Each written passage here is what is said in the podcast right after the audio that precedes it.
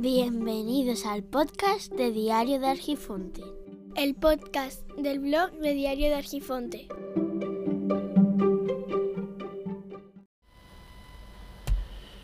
Hola, muy buenas. Una de las cosas que he tenido problemas, por decirlo de alguna forma, es a la hora de expresarme. Eso de estar delante de un micrófono pensando en todas aquellas personas que me pueden escuchar, me resulta bastante acongojante.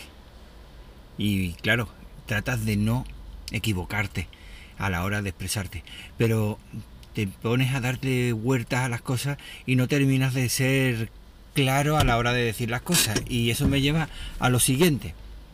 Había un filósofo que decía que tenía que ser capaz de expresarte, de explicarte lo suficientemente bien como para que un niño te entendiese. Claro, eso me ha pasado cuando me pongo a escuchar algo que he grabado y pienso, bueno, eh, no me he expresado lo suficientemente bien o le he dado demasiadas vueltas a lo que quería decirle o lo que estoy diciendo no tiene sentido, aunque sé muy bien lo que quiero decir. Sin embargo, a la hora de expresarme, como estoy pensando más en aquellas personas que están escuchándome y que puede tener una trascendencia, porque una cosa es escribir, que me he dado cuenta en el blog, que tú puedes escribir una cosa, pero cuando lo grabas y lo dices en voz, no escrito, tiene una potencia muchísimo mayor. Entonces me acordé de esa técnica del patito de goma. Al final Epi va a tener razón. Y es tener que hablarle a un patito de goma intentando explicarle aquello que quiere decir. Así que estoy intentando fusionar esas dos cosas, es decir, eh, tratar de explicarle todo lo suficientemente bien y directamente a un objeto como si fuera una persona. No pensando en que las personas que me van a escuchar son objetos, sino que ser capaz de explicarle a esa persona como si la tuviera delante. Es decir, verlo delante, ver algo delante mía a la que yo le tenga que explicar algo. Y de esa forma lograr expresarme mejor y de una forma más clara, intentando que cada vez que diga algo sea consciente de que puede que eso no se entienda como quiero decirlo. Una cosa puedes escribirla, pero después cuando la dices no es lo mismo.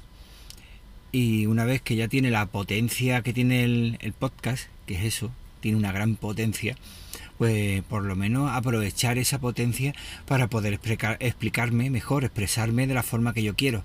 Porque muchas veces una vez que uno se pone a escribir no logra matizar o enfatizar las cosas como uno realmente quiere hacerlo.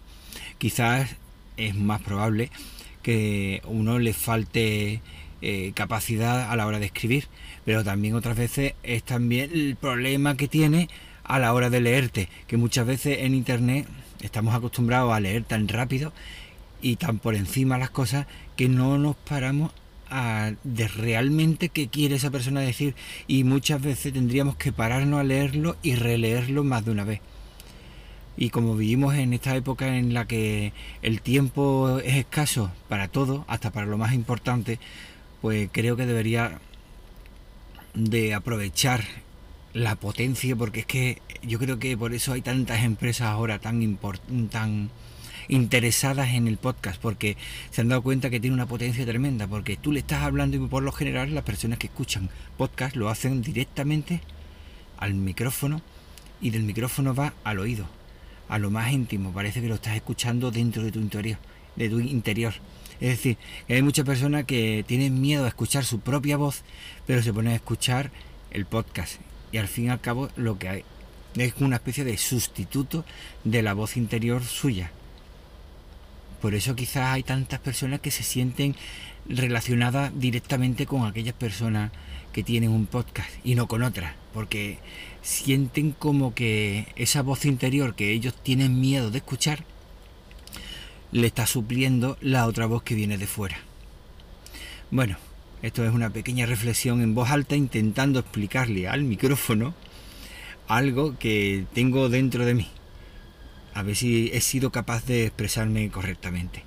Venga, es un podcast chiquitillo y ya cuando vaya cogiendo más experiencia, hablándole al patito de goma, me acordaré de Epi. pues nada, eh, a ver si es un poquillo más largo. Venga, un saludo y hasta luego.